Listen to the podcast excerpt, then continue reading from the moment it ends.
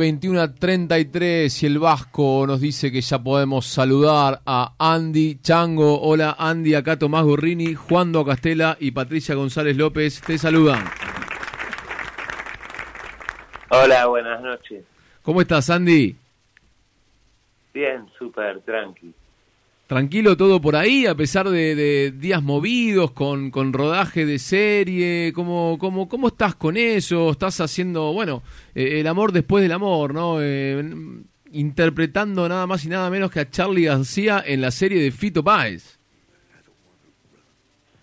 Estoy mirando un fuego porque estoy súper tranquilo en mi día de descanso, pero mi día de descanso eh, hay mucho pero tengo problema, Tomás, que tengo una cláusula de confidencialidad con Netflix. Que aunque uh. ellos hayan puesto la foto en Instagram o en Twitter, yo tengo una cláusula que no puedo todavía hablar de la serie ni poner fotitos.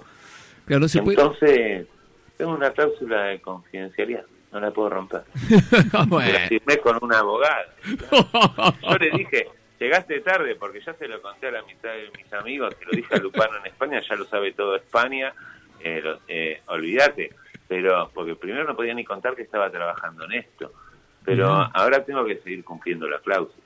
Me parece, me parece muy bien. Pero bueno, no hablemos de la serie, pero si no hablemos un poco de, de, esa época que, que, nos imaginamos. Eh, eh, ¿En qué estaba Andy Chango en, esa, eh, vamos a, contextualidad, debe ser eh, eh, ochentas? Noventas. Noventas. ¿En qué andaba Andy Chango en, en, toda esa efervescencia que, que, había del rock nacional, no? Mira, en los 90 estaba justo donde está la serie. Estaba, todas las escenas que me proponen me pasaron. Uy, Y es graciosísimo. Pero lo que pasa es que la serie es en los 80. Entonces yo tengo como un viaje en el tiempo donde me transmiten a mis 90, que en realidad son los 80, pero claro, tengo la cláusula esa de confidencialidad que no puedo hablar. No hay ningún problema con eso, pero bueno, hablar un poco eh, sobre vos y, esa época. El mundo del rock. El mundo del rock, exactamente. Eh, eh, era, ¿Vos estabas en España en ese momento? ¿Estabas acá? ¿Cómo, cómo, cómo era? Y depende en qué año. Yo me fui a España en el 96 y ya definitivamente en el 97. Sí. Eh, los primeros, todos los 90 los viví acá.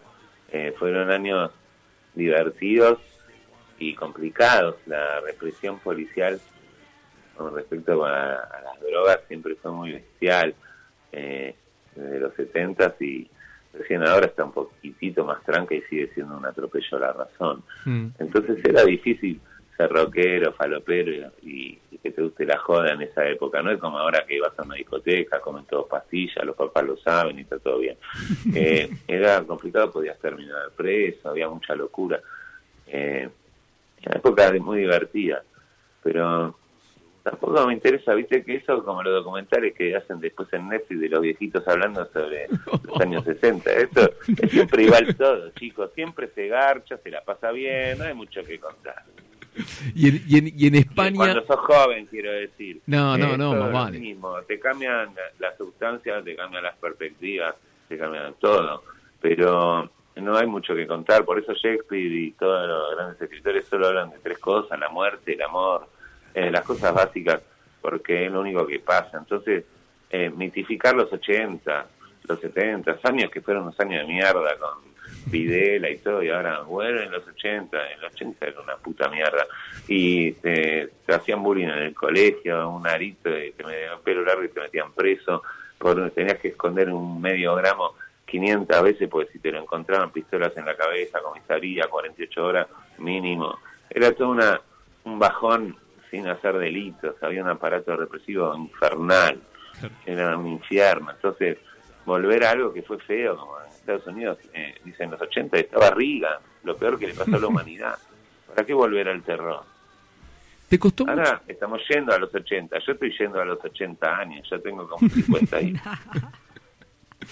¿Te costó mucho, Andy, salir de, ese de esa etiqueta que, que, cuando bueno eh, se te produce la, vuelta al país, eh, ese señalamiento que, te dieron, que, imagino que, también te costó hasta hasta laboralmente, ¿te costó mucho salir de eso, de ese, de ese personaje que te endosaron en un momento? No, no es tan así. Yo creo que fue una decisión consciente mía a los 20 años ocupar ese lugar mediático al pedo, viste, decir verdades en un lugar equivocado. Y con todo ese malentendido, como el mundo funciona muy mal, al final me fue bien. Eh, porque hoy por hoy, eh, aunque sea por un malentendido, tengo manera de comunicarme con los demás y de existir, y de, me llamen para una serie, de hacer un programa de radio, de decir que no a entrevista, pues no me gustan los programas, eh, de hacer conciertos en el Café Berlín y que vaya gente. Entonces, de todo ese malentendido yo lo convertí en positivo. Obviamente que no me siento orgulloso como mi padre, que era un gran neurólogo, o mi hermana que cura el cáncer de mama, no. Yo fui a tres programas de televisión muy chotos a decir tres verdades en su época, después las voy reforzando porque tengo mi coherencia espiritual y de todo eso hice un oficio que es rarísimo, que es ser yo. No sé bien cómo es, Tomás, pero es algo parecido a eso.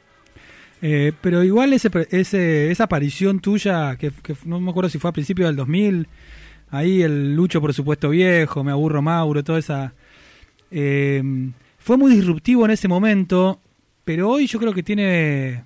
Fue una aparición interesante porque era eh, hablar de esa temática, pero no desde un lugar de, la ética del reviente, era, estabas, era inteligente lo que decías, los discutías, tenía humor, porque las frases hoy, hoy me mandaron stickers cuando dije que íbamos a hablar con vos, mandaron stickers de todas tus frases que fueron hace un montón de años y siguen siendo graciosas. Quiero decir, fue una, una aparición interesante para, para esa discusión. ¿No pensás eso?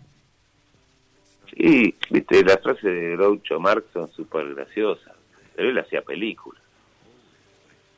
Bueno, pero el humor Yo dije tiene cinco frases, pero grabé siete discos, hice 400 millones de locuras, escribí un libro, de 14 años de radio. Y entonces estás 20 años dando entrevistas y le dijiste a Mauro esta cosa, a Lucho esta otra. Y Simon no sé ya me quiero cortar la bola con 35 tenaza. Eh, no sé cómo explicarte la sensación, y, pero es absolutamente así.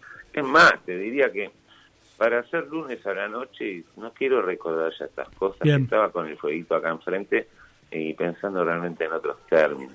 Ahora... lo cual, no, les estoy agradeciendo horrores la entrevista, pero ya fue un plomo para mí. Eh, listo, otro día seguimos. Demasiadas preguntas de otra época, del siglo XVIII. Y estoy ahora viviendo el presente. Les mando un abrazo. Chao, Andy. Eh, qué lástima, queríamos... Bueno, bueno, está bien. Sí, sí, pero Perdón, perdón, perdón, está bien, está bien. No, en Google, en los archivos de verdad, chicos. Eh, no, está bien, Andy, está bien. En mi lugar. Para mí es un aburrimiento tremendo. Total, no, total. Bueno, está... Volver a mi vida. Un beso muy grande. Chau, Andy. Bueno, eh, salió así, ¿qué vamos a hacer? A mí me pasó que alguien que se haya aburrido en, algo que organicé la semana pasada y se levantó y se fue.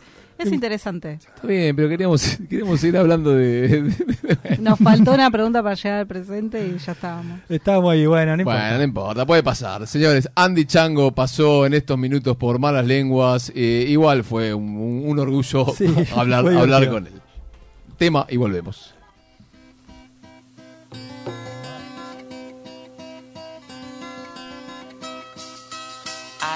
play.